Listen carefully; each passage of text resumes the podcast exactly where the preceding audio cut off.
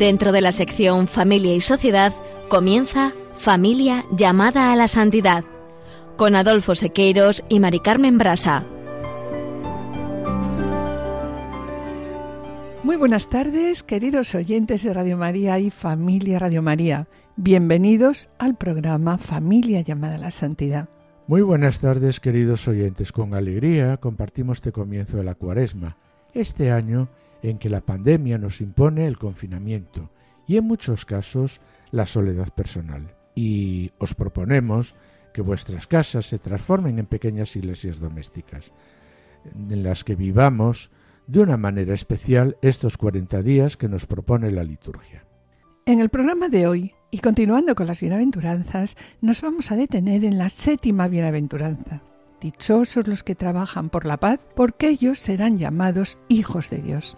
Bien, utilizaremos como referencia el texto Las bienaventuranzas publicados por el Movimiento Equipos de Nuestra Señora y a la luz del Evangelio la exhortación Gaudete Sultate Jesús de Nazaret, publicado por Benedicto XVI, así también como las catequesis del Papa Francisco. Y sobre esta bienaventuranza nos hemos planteado unas preguntas. ¿Cómo da el mundo la paz? ¿Y cómo se construye la paz? ¿Qué ha traído Jesús? ¿Y cómo nos da la paz el Señor? ¿Quiénes son pues los trabajadores de la paz? ¿Y a qué estamos llamados todos nosotros? cómo poder llevar paz a nuestras familias. En la sección Esposos en Cristo, nuestros colaboradores Juana, Julio y Seque se acercarán a la vida de Rafael Ibarra, cuya fiesta se celebrará el próximo día 23 de febrero. Un hermoso ejemplo de entrega a los más desfavorecidos y sobre todo a las mujeres perdidas en medio de la sociedad capitalista del siglo XIX, de caridad activa e inteligente y que supo compatibilizar armoniosamente con su condición de madre y esposa. Y en el colofón nos plantearemos unas sugerencias y propósitos para vivir las bienaventuranzas en nuestra vida personal, en el matrimonio y en la familia. Y también, bueno, pues escucharemos la catequesis del Papa Francisco publicado el 15 de abril del año 2020. Permanezcan en sintonía, permanezcan con nosotros en Radio María.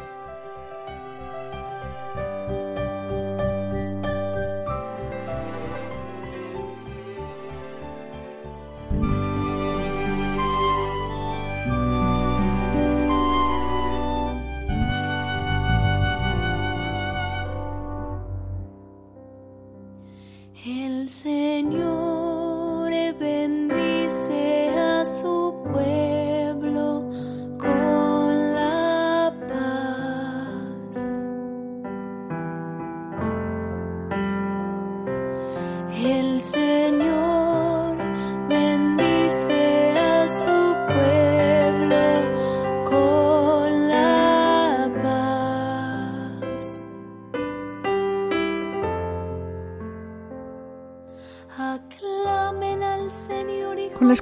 Salmo 28, el Señor bendice a su pueblo con la paz, comenzamos el programa de hoy, recordando unas palabras de Francisco en la catequesis sobre dichosos los que trabajan por la paz, porque ellos serán llamados hijos de Dios.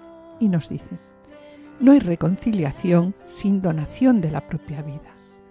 Y añade, la paz no es fruto de las propias capacidades, sino que es la manifestación de la gracia de Cristo. Bien, sobre estas bienaventuranzas nos hemos planteado unas preguntas, como comentamos en el sumario. ¿Cómo da el mundo la paz y cómo se construye la paz? ¿Qué ha traído Jesús? ¿Y cómo nos da la paz el Señor Jesús? ¿Quiénes son pues los trabajadores de la paz? ¿Y a qué estamos llamados todos nosotros? Y por último, algo importante, cómo llevar la paz a nuestras familias. Bien, para contestar a estas preguntas, el Papa Francisco en la exhortación apostólica Gaudete Sultate señala que esta bienaventuranza nos hace pensar en las numerosas situaciones de guerra que se repiten. Para nosotros es muy común ser agentes de enfrentamientos o al menos de malentendidos. Sí, es verdad, de malentendidos, sí. En primer lugar, nos dice aquí Francisco en la Gaudete Sultate, en primer lugar nos habla de los chismes y de las habladurías y dice que, por ejemplo, cuando escucho algo de alguien, algo malo, y voy a otro y se lo digo. Y además incluso hago una segunda versión un poquito más amplia y la difundo agrandándola. Además también veo que si logro hacer más daño, eso me agrada. Parece que me provoca satisfacción. Pues bien, sigue diciendo, en el mundo de las habladurías, hecho por gente que se dedica a criticar y a destruir, estas son personas que no construyen la paz, sino que esta gente, más bien, es enemiga de la paz y de ningún modo será bienaventurada. Y añade también sobre las habladurías que la difamación y la calumnia son como un acto terrorista. Se arroja la bomba, se destruye y el atacante pues se queda tan pancho, se queda feliz y tranquilo.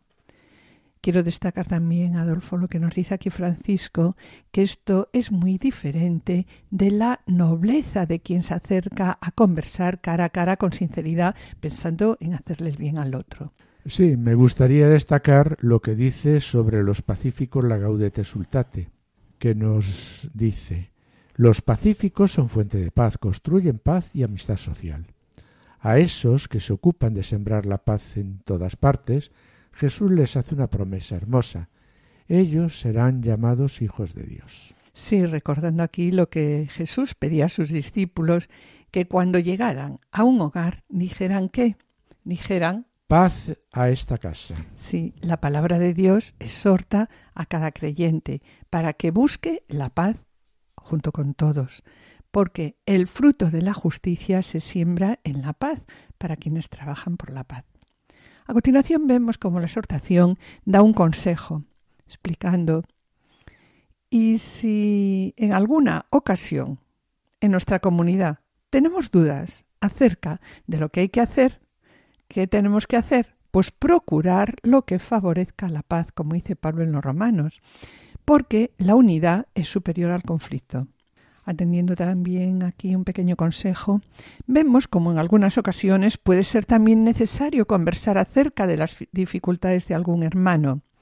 En estos casos puede ocurrir que lo que se transmita no sea un hecho objetivo y así, mm, sin darnos cuenta, se destruye la realidad y no se respeta la verdad del otro. Pero es verdad que no es fácil construir esa paz evangélica.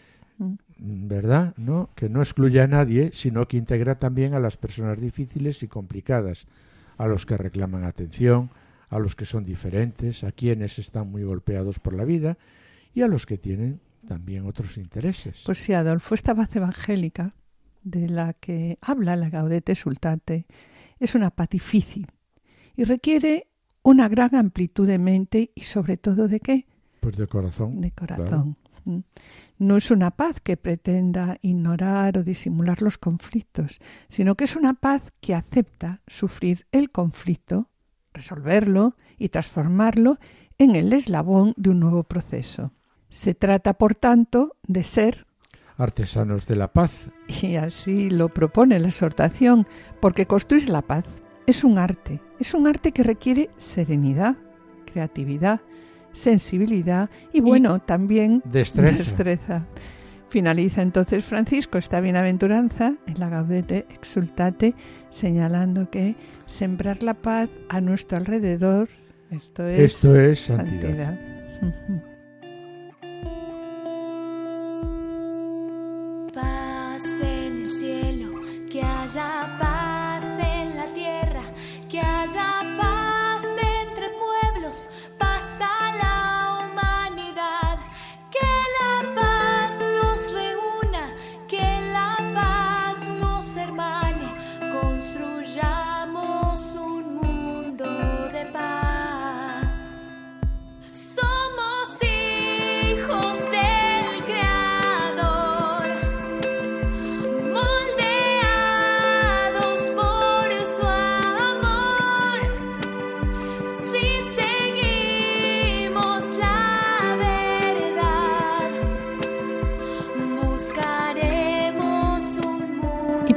Señor la paz para la humanidad, que la paz nos reúna, que la paz nos hermane, construyamos un mundo de paz, Continuamos con la séptima bienaventuranza, dichosos los que trabajan por la paz, porque ellos serán llamados hijos de Dios. Y aquí me gustaría destacar eh, lo que dice Benedicto XVI en Jesús de Nazaret.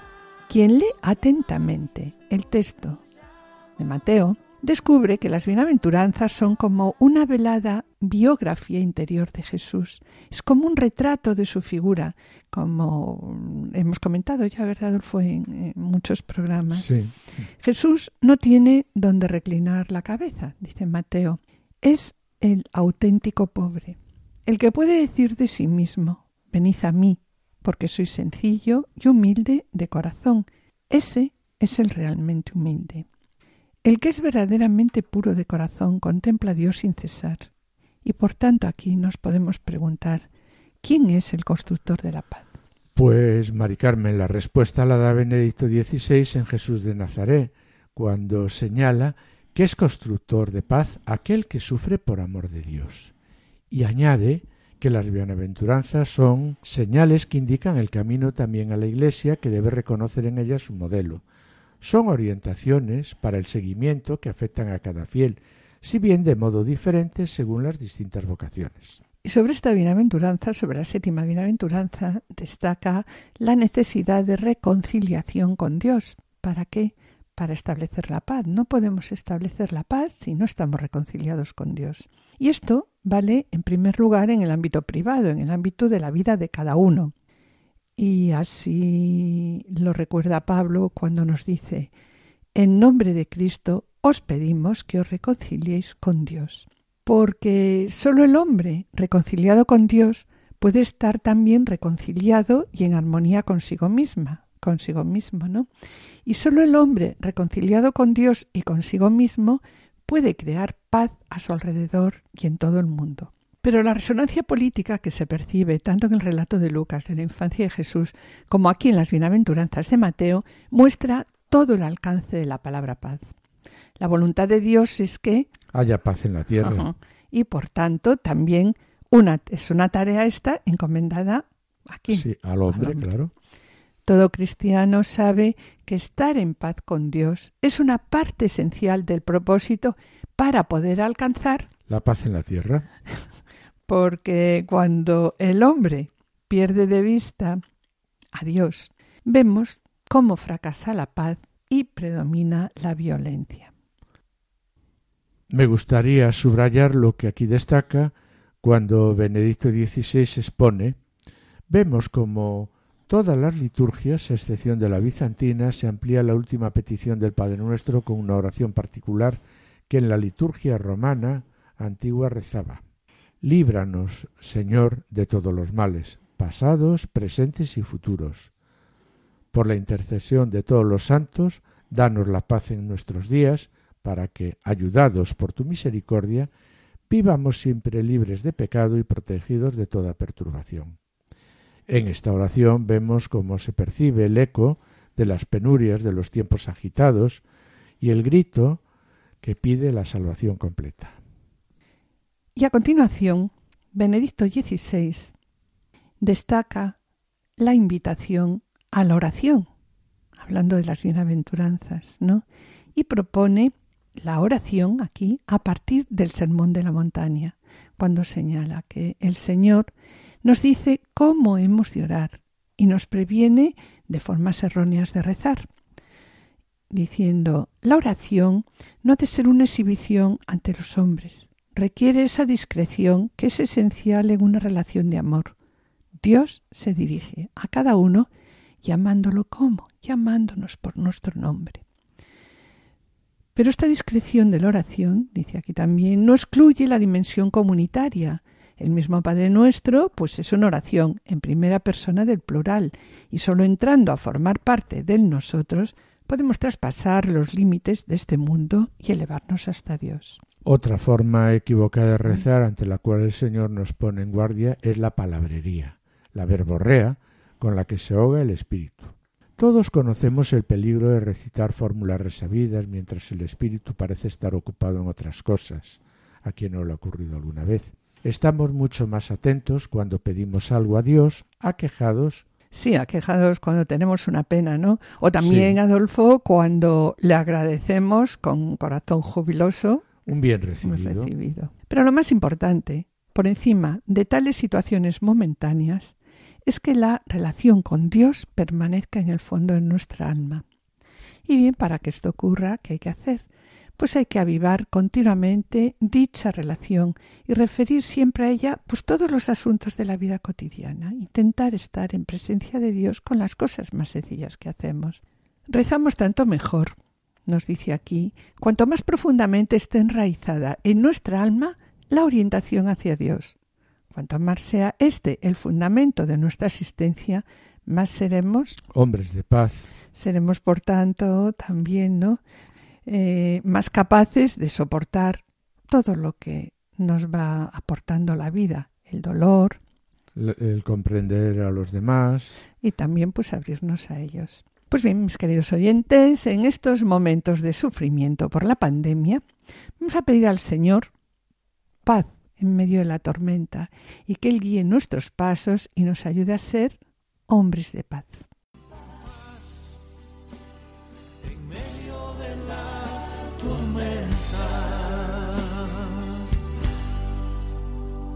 Muchas veces yo me siento igual que tú. Y mi corazón anhela algo real. El Señor viene a mí y me ayuda.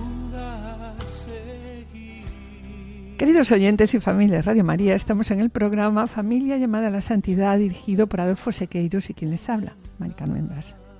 Finalizamos esta primera sección y antes de iniciar la segunda, quisiéramos adelantarles que en el colofón escucharemos la catequesis publicada por el Papa Francisco sobre la séptima bienaventuranza y unas sugerencias y propósitos para vivir la bienaventuranza a nivel familiar, a nivel matrimonial y también eh, pues a nivel personal a lo largo del mes.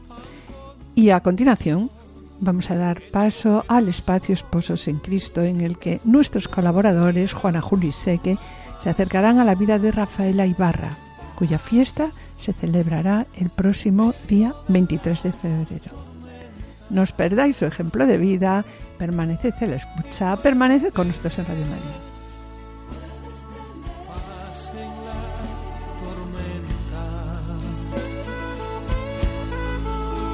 Esperanza cuando no pueda seguir. Campo en tu mundo hecho pedazos, el Señor guiará. Esposos en Cristo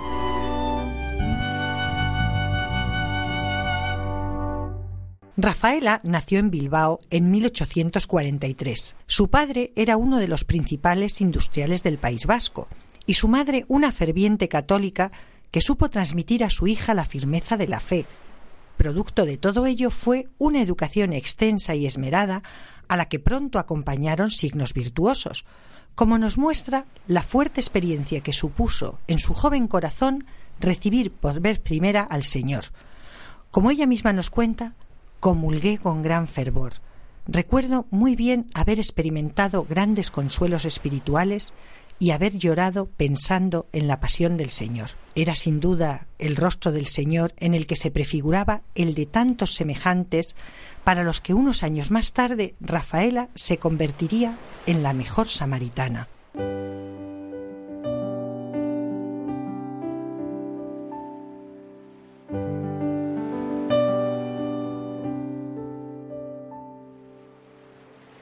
Crece en efecto Rafaela, y así lo reconoce ella misma en algún texto donde da cuenta de su carácter un poco presumido o su afición a gastar más de la cuenta, crece, decimos, rodeada de las comodidades asociadas a su privilegiado estatus familiar, propenso a algunas vanidades que muy pronto su recorrido espiritual le mostró como tales.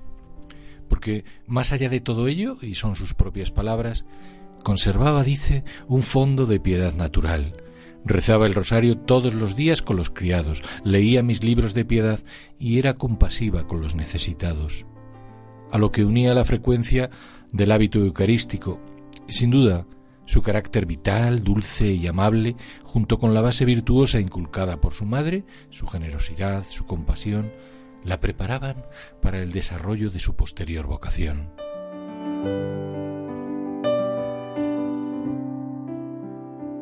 Corre el tiempo y con 18 años se casa con José Villalonga, ingeniero catalán impulsor, como el padre de Rafaela, de la siderurgia vizcaína, y 20 años mayor que ella. A pesar de la diferencia de edad, no se trataba, sin embargo, de una unión de conveniencia. Rafaela se casa enamorada y su matrimonio es feliz y fecundo. Su hogar se puebla hasta con siete hijos, dos de ellos muertos tempranamente y uno aquejado de una grave enfermedad que se convirtió, así se lo anunció San Juan Bosco a Rafaela en una cierta ocasión, en su crucecita.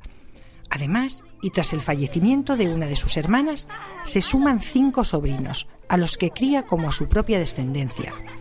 Resulta admirable comprobar en sus escritos espirituales, en medio de tantas borrascas y exigencias, la admirable conciliación de sus ocupaciones maternales con sus poderosas experiencias espirituales y con lo que poco a poco se irá convirtiendo en su vocación determinante, la ayuda a los pobres y necesitados.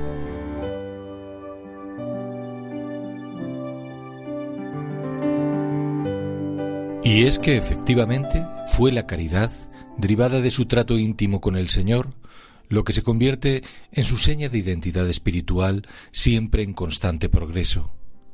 Si primero se entregó a remediar las necesidades de todos los que se acercaban a ella para requerir su ayuda, especialmente los enfermos, con los que se mostraba particularmente benigna, poco a poco fue aprendiendo que la caridad, si es verdadera y es inteligente, no se conforma con remediar ocasionalmente lo inmediato, sino que ha de fundarse en iniciativas hondas, comunitarias y de amplio calado social.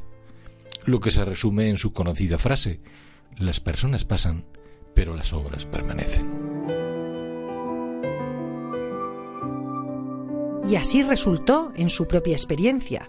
Su trabajo apostólico, al que no parece ajena la lectura de la vida devota de San Francisco de Sales, multiplica sus obras.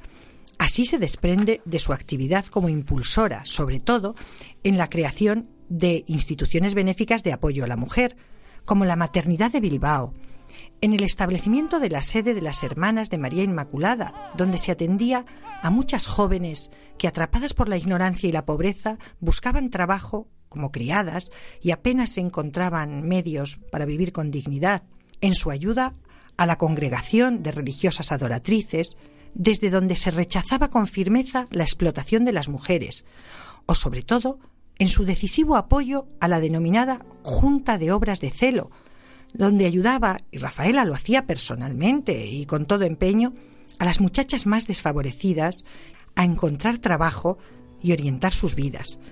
El propósito era, según sus propias palabras, llevar el anuncio del amor de Dios al mundo de la niñez y de la juventud.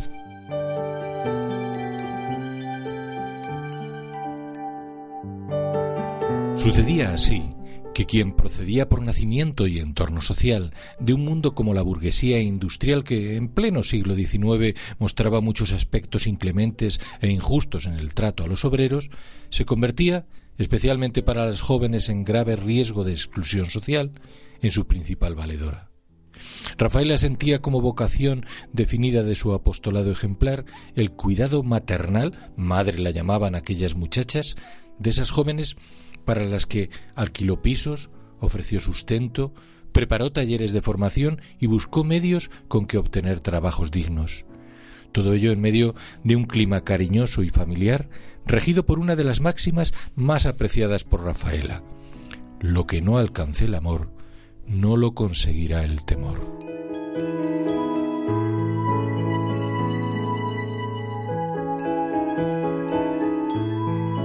Ni que decir tiene que en medio de este hondo apostolado debió contar en todo momento con la ayuda familiar y sobre todo con la de su esposo, sin cuya generosidad, aliento y comprensión a Rafaela le hubiera resultado imposible llevar a cabo su ingente labor, basta referir la anécdota contada por uno de sus biógrafos que enmarca su mutuo y profundo amor.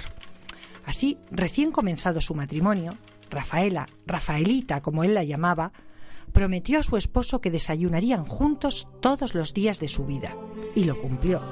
Iba a misa a las seis de la mañana y volvía para el desayuno. Era el momento de conseguir de él el dinero que necesitaba para sus proyectos. Su marido, José, estaba tan enamorado que no le negaba nada. Sabía que ella iba a tirar de él para llevarlo al cielo. También así se explica que su esposo, con todo desprendimiento, consintiera a Rafaela su deseo de tomar, entre 1885 y 1890, los votos de castidad, obediencia y pobreza. Se mostraba así que nada hay que limite la vida apostólica, ni siquiera cuando el llamamiento de Cristo sorprende en el estado civil de casado. Con ello Rafaela se preparaba para el pleno cumplimiento de la que sería su obra.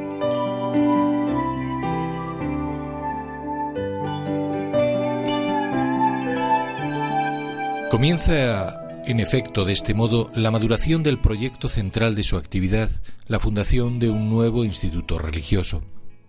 Para ello decidió, en primer lugar, reunir a un grupo de jóvenes dispuestas a consagrarse a Dios y a la obra que sería conocida como la Congregación Religiosa de los Ángeles Custodios.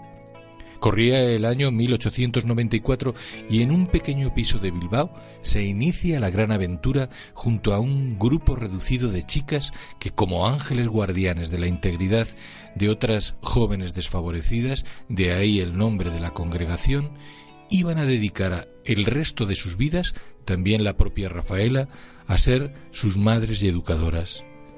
Tres años más tarde daban comienzo las obras del Colegio Ángeles Custodios de Bilbao, que terminarían en 1899, cuando, contando ya con 41 religiosas, se convertía en casa madre de la congregación.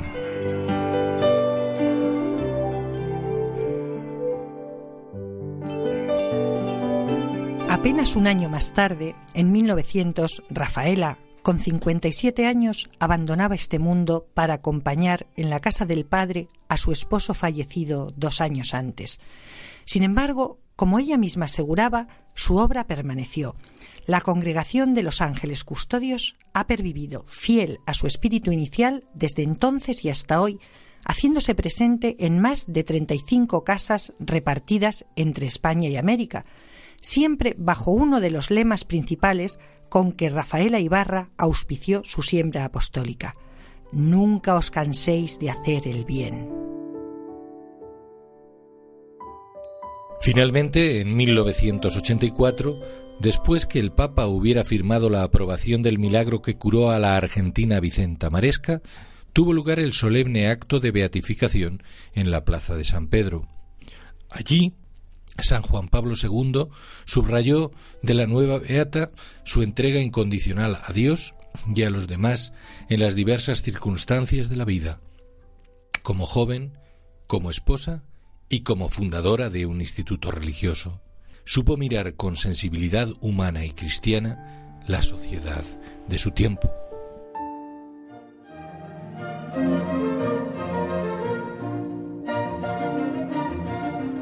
Queridos oyentes y familia Radio María, estamos en el programa Familia llamada a la Santidad, dirigido por Adolfo Sequeiros y quien les habla, Mari Carmen Brasa. Les recordamos que pueden ponerse en contacto con nosotros a través de, del correo familia llamada a la santidad radiomaria.es o enviando un correo postal a la dirección de Radio María, Paso de Lanceros 2, primera planta 28024 Madrid, indicando el nombre del programa, Familia llamada a la Santidad. Bien, para solicitar este programa deberán dirigirse ustedes al teléfono de atención al oyente 91 8 22 80 10 y también pueden escuchar nuestros programas a través de podcast entrando en la página web de Radio María www.radiomaria.es y descargarlo en su ordenador para archivarlo, escucharlo a la hora que ustedes deseen.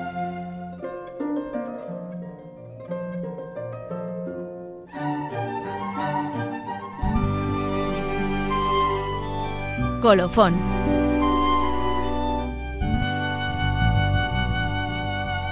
Tener la paz del corazón. Trataremos de hablar más del Señor, menos de nosotros y más de Dios, para obtener la paz corazón para obtener la paz del corazón. Y con esa petición que deseamos para todos, para obtener la paz del corazón, trataremos de hablar más del Señor, menos de nosotros, más de Dios. Continuamos con la séptima bienaventuranza. Bienaventurados los que trabajan por la paz, pronunciada por Francisco el miércoles 15 de abril del año 2020. Y dice así. La catequesis de hoy está dedicada a la séptima bienaventuranza, la de los trabajadores de la paz, que son proclamados hijos de Dios. Para entender esta bienaventuranza debemos explicar el significado de la palabra paz, que puede entenderse mal o a veces también trivializarse. Debemos orientarnos entre dos ideas de paz. La primera es la paz bíblica, donde aparece la hermosa palabra salón que expresa abundancia, prosperidad, bienestar. Cuando en hebreo se destaca salón, se desea una vida bella, una vida plena y próspera, pero también según la verdad, una vida según la verdad y la justicia, que se cumplirán en el Mesías, príncipe de la paz. También está el otro sentido más difundido en el que la palabra paz se entiende como una especie de tranquilidad interior, estoy tranquilo, digo, luego estoy en paz. Esta se trata, la verdad, de una idea moderna, una idea psicológica y más subjetiva. Comúnmente, pues, ¿qué es lo que se piensa? Se piensa que la paz es la tranquilidad, la armonía, el equilibrio interior, ¿no, Adolfo? Sí, sí. Eh, pero esta acepción de la palabra paz, pues también nos dice Francisco, es incompleta, Es incompleta, sí. y no debe de ser absolutizada, porque en la vida la inquietud puede ser un momento importante de crecimiento, porque muchas veces es el Señor el que siembra en nosotros la inquietud para que salgamos en su búsqueda. ¿Y para qué? Pues para, Para encontrarlo. encontrarlo, claro. Este es, por tanto, un momento de crecimiento interior, mientras que puede suceder que la tranquilidad interior corresponde pues a qué? Pues a una conciencia domesticada y no a una verdadera Eh, redención espiritual. Sí, tantas veces el Señor debe ser entre nosotros, sino señal de contradicción. ¿Sacudiendo a qué? Pues sacudiendo nuestras falsas certezas para llevarnos a la salvación. Y en este momento parece que no tengamos paz, pero es el Señor el que nos pone en ese camino para llegar a la paz que Él mismo nos dará. En este punto debemos recordar, dice aquí la catequesis, que el Señor entiende su paz como diferente de la paz humana, la del mundo, cuando nos dice, os dejo la paz, mi paz os doy. Y no es, no os doy la paz como la da el mundo. La paz que da Jesús es otra paz, es una paz diferente a la paz mundana. ¿no? Mundana, sí, y preguntémonos, ¿cómo da el mundo la paz? Si pensamos en los conflictos bélicos, las guerras, pues normalmente terminan de dos maneras. O bien con la derrota de uno de los dos bandos, O bien, o bien, pues, tratados de, consiguiendo unos tratados de paz. Sí, aquí impulsa con fuerza que nosotros, así nos dice la catequesis, no podemos por menos que esperar y rezar para que siempre se tome este segundo camino, pero debemos considerar que la historia es una serie infinita de tratados de paz desmentidos por guerras sucesivas o por la metamorfosis de esas mismas guerras en otras formas o en otros lugares. Incluso en nuestra época se combate una guerra en pedazos, en varios escenarios y de diferentes maneras. Debemos al menos sospechar que en el contexto de una globalización compuesta principalmente por intereses económicos o financieros, la paz de unos Corresponde a la guerra de otros. Y esta no es la paz de Cristo. Y Francisco en su catequesis propone una segunda pregunta. ¿Cómo ha dar su paz el Señor Jesús? Hemos escuchado a San Pablo decir que la paz de Cristo es la que hace de dos pueblos uno. Uno consigue anular la enemistad y reconciliar. Y el camino para alcanzar esta obra de paz es su cuerpo, porque Él reconcilia todas las cosas y hace la paz con la sangre de su cruz, como nos dice el mismo apóstol en otro sitio. Sí, y aquí también dice la catequesis. Yo me pregunto, y también podemos preguntarnos todos, ¿no? ¿Quiénes son, pues, los trabajadores de la paz? La séptima bienaventuranza, dice aquí, es la más activa, explícitamente operativa. Son llamados hijos de Dios, y así nos dice, aquellos que han aprendido el arte de la paz y además lo practican. Saben que no hay reconciliación sin una entrega, sin una donación de su vida, y que hay que buscar la paz siempre y en cualquier lugar. Y aquí lo matiza, ¿no? Y lo enfatiza, la verdad, y dice, hay que buscar la paz siempre y en cualquier lugar, no lo olvidéis. Hay que buscarla, sí. La paz no es una obra autónoma, fruto de las capacidades propias. Es una manifestación de la gracia recibida de Cristo, que es nuestra paz, que nos hizo, nos hizo hijos de, de Dios. Y repite en la catequesis, el verdadero salón y el verdadero equilibrio interior brotan de qué? De la paz de Cristo. ¿Que viene de dónde? Viene de su cruz y genera una humanidad nueva encarnada en una multitud infinita de santos y santas que han ideado formas siempre nuevas de amar, santos y santas que construyen la paz y que como hijos de Dios, por la sangre de Cristo, buscan y encuentran a sus hermanos y hermanas y esta es la verdadera felicidad. Y finaliza Francisco la catequesis diciendo, Bienaventurados los que van por este camino. Sugerencias para vivir las bienaventuranzas. Y sobre la paz vamos a pedir al Señor ser instrumentos de paz con la oración de San Francisco publicada por la Fundación Canto Católico.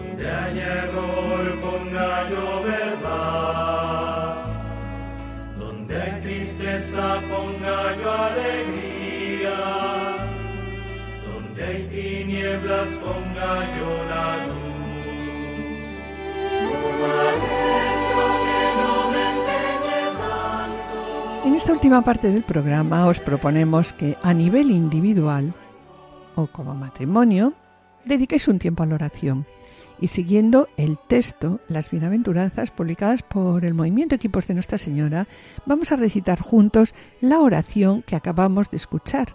Queremos ser, Señor, instrumentos de tu paz. Que donde haya engreimiento y altanería, pongamos humildad y modestia. Donde haya hipocresía y fingimiento, pongamos sinceridad y franqueza. Donde haya humillación y desprecio, pongamos consideración y aprecio. Donde haya desmán y abuso, pongamos honradez y justicia. Donde haya ventajas personales e intereses privados, pongamos bien común y sentido social. Donde haya engaño y falsedad, pongamos verdad y autenticidad. Donde haya indiferencia y frialdad, pongamos calor humano y solicitud. Donde haya animosidad y desenfreno, pongamos moderación y cordura. Donde haya insolencia y provocación, pongamos miramiento y respeto.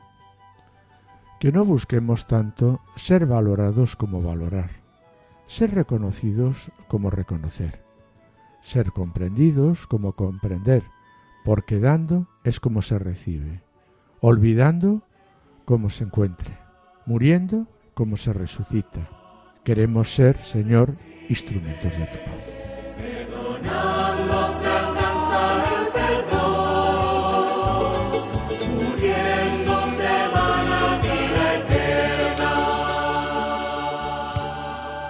Después de esta oración, pasemos a revisar nuestras actitudes. Lo contrario de la paz no es la guerra, sino la violencia, y sería un error reducir la violencia a la gran violencia. Guerra, terrorismo, asesinato.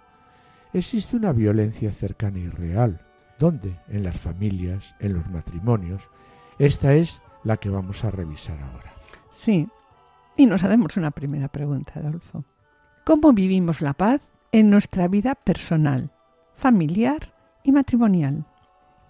Porque esa violencia que anula la paz se manifiesta en ocasiones en venganzas personales, pequeños rechazos, negación de saludo o negación de palabras, rencillas familiares que dividen y enfrentan en el ojo por ojo y diente por diente, en no aceptar las diferencias, en la ira que nos hace desear el fin del malvado. ¿Compartimos con nuestro cónyuge cómo se refleja esto en nuestra vida? En ocasiones somos educadores en la violencia, cuando no damos nuestro brazo a torcer, cuando queremos imponer nuestra razón por las voces, cuando pensamos que una propuesta es mala solo porque la ha dicho el otro, cuando enseñamos a nuestros hijos a responder con un golpe más fuerte. ¿Nos vemos reflejados en este retrato? Sí, y para ayudarnos también podemos hacernos Sí, unas preguntas, claro. Hmm. Hagamos un análisis de nuestras violencias domésticas en la familia, con respecto a nuestro esposo, esposa, hijos y con respecto a otros familiares, amigos, compañeros de trabajo, con los extraños. Nos hacemos, como decíamos, una pregunta. ¿Cómo valoro yo lo positivo de las personas que me rodean, de los demás? En este momento vamos a hacer una lista de compromisos a revisar. ¿Qué actitudes debo cultivar o corregir? O valores que enseñar, ¿no? ¿En qué puntos tendríamos que modificar nuestro concepto de pacífico? ¿Qué es ser pacífico? ¿Y quiénes son los que entran en esta bienaventuranza? ¿Quiénes son los pacíficos que pueden entrar en esta bienaventuranza? y sobre las motivaciones del cristiano para ser constructor de paz, ¿dónde se hace más necesaria nuestra acción? Sí, hemos visto, Adolfo, que la paz es fruto de la justicia. Y sobre ello también nos podemos preguntar, ¿no? ¿Cuáles son nuestras iniciativas en el trabajo, en los lugares de ocio, en la calle, en el hogar, para construir la paz? ¿Construir esa paz sobre qué? Sobre bases sólidas, ¿no? Eliminando toda injusticia. ¿Y cómo reaccionamos, Adolfo, ante hechos claramente agresivos a la paz? Y una última pregunta para poder dialogar entre los dos. Para dialogar, para compartir, sería así. De mi reflexión personal, quiero poner en común, pues contigo. Todo lo que acabo de, de lo que acabamos de, preguntarnos. Exacto.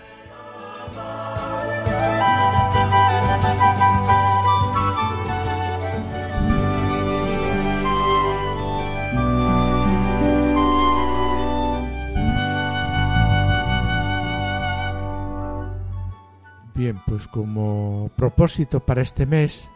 Nos planteamos una pregunta, ¿no? ¿Qué podríamos hacer como matrimonio? O también a nivel individual.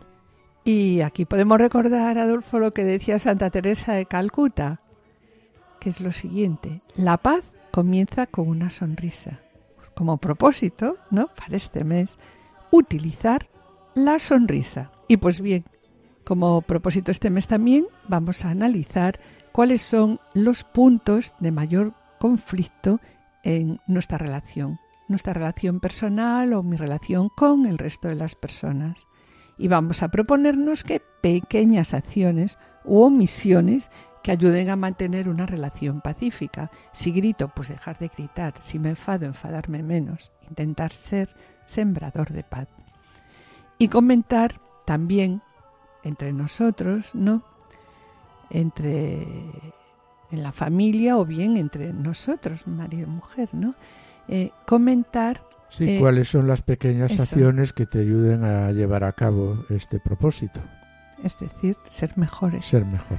y ser sembradores de paz Ser y de enfadarnos paz. menos en casa, ¿no?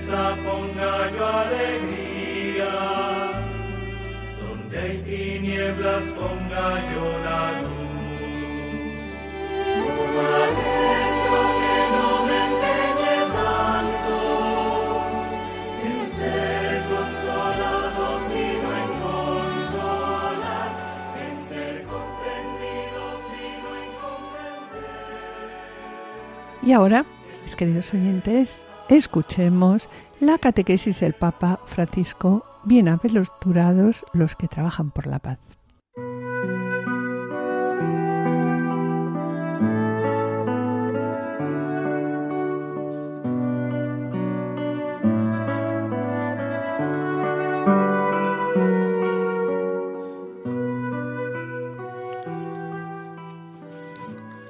Catequesis de hoy está dedicada a la bienaventuranza que dice, Dichosos los que trabajan por la paz, porque ellos serán llamados hijos de Dios.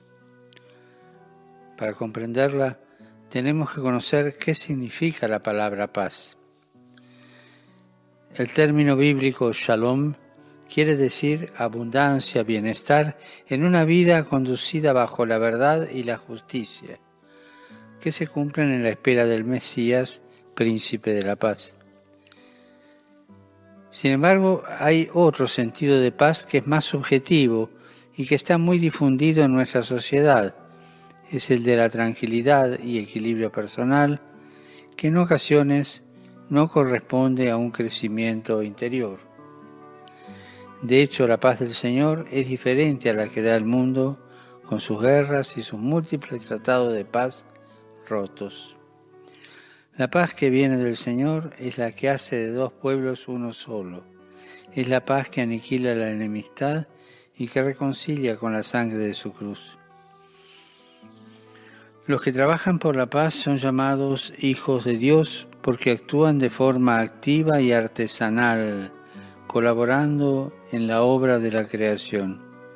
Asumen el arte de la paz y la ejercen sabiendo que no hay reconciliación sin donación de la propia vida y que la paz no es fruto de las propias capacidades, sino que es la manifestación de la gracia de Cristo que nos ha hecho hijos de Dios.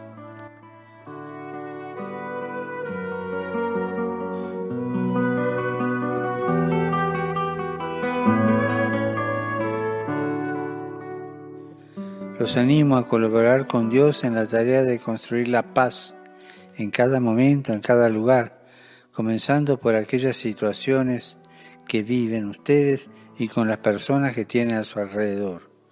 De manera particular, en estos momentos que estamos viviendo a causa de la pandemia, para que con un gesto concreto de bien puedan llevar la ternura, la alegría y la paz de Cristo resucitado.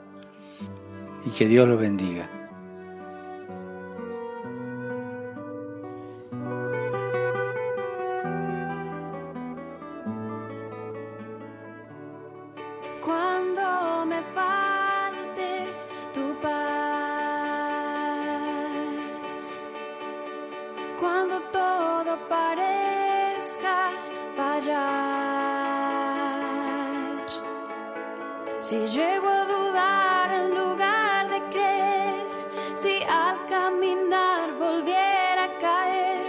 Sé que me levantaré.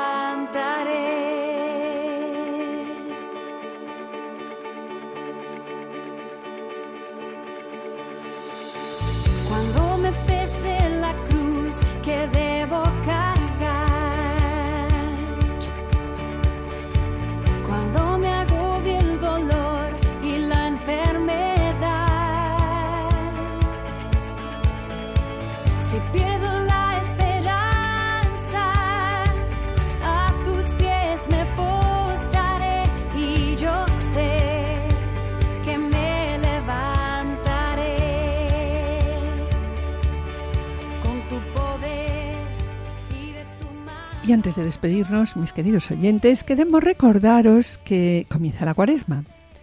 Y en este año, la pandemia, como os comentaba Adolfo al principio, nos impone el confinamiento, las relaciones familiares discretas y en muchos casos soledad personal. Sabemos también que la cuaresma nos llama a qué? Nos llama a una renovación interior, a la conversión del corazón y a trascender la realidad, a iluminar el desierto con la experiencia íntima del amor de Dios. Y como estamos casi confinados en casa, vamos a proponernos, vamos a convertir nuestras casas en santuarios, en pequeñas iglesias domésticas. Y preguntaréis, ¿no? ¿Cómo podemos transformar nuestra casa en santuario? Pues en primer lugar ordenando el día, con momentos dedicados a la oración.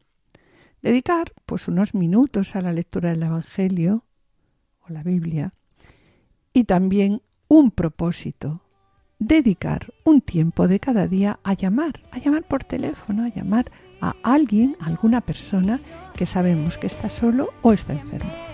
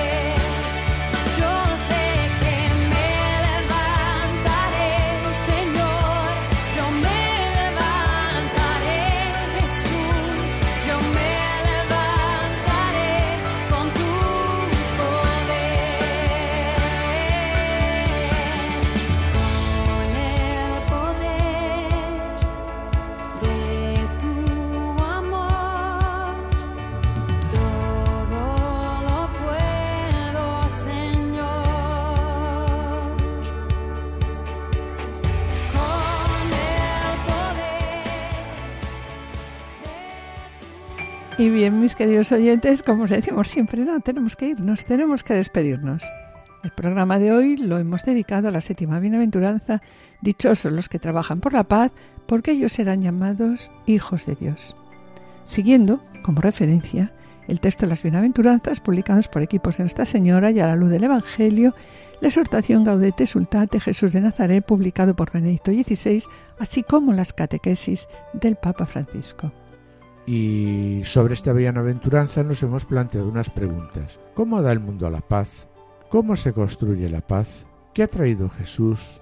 ¿Y cómo da su paz el Señor? ¿Quiénes son pues los trabajadores de la paz? ¿Y a qué estamos llamados? ¿Cómo llevar la paz a nuestras familias? En la sección Esposos en Cristo, nuestros colaboradores Juana Julise, que han presentado la vida de Rafaela Ibarra, cuya fiesta se celebrará el próximo día 23 de febrero. Y en el colofón nos hemos planteado unas sugerencias, como siempre, y unos propósitos para vivir la bienaventuranza en nuestra vida personal, matrimonial, familiar y en el trabajo. Damos gracias a los asistentes eh, de control por su ayuda y colaboración y yo espero seguir con ustedes el próximo martes a las 17 horas en el programa médico para que tengan vida con la doctora Sirven. Y esperamos estar de nuevo con ustedes los dos juntos el jueves dentro de dos semanas a esta misma hora. Muchas gracias por su atención, hasta la próxima audición y que el Señor os bendiga. A continuación, damos paso al programa Voluntarios. No se lo pierdan, permanezcan a la escucha, permanezcan con nosotros en Radio María. Han escuchado Familia llamada a la santidad con Adolfo Sequeiros y Mari Carmen Brasa.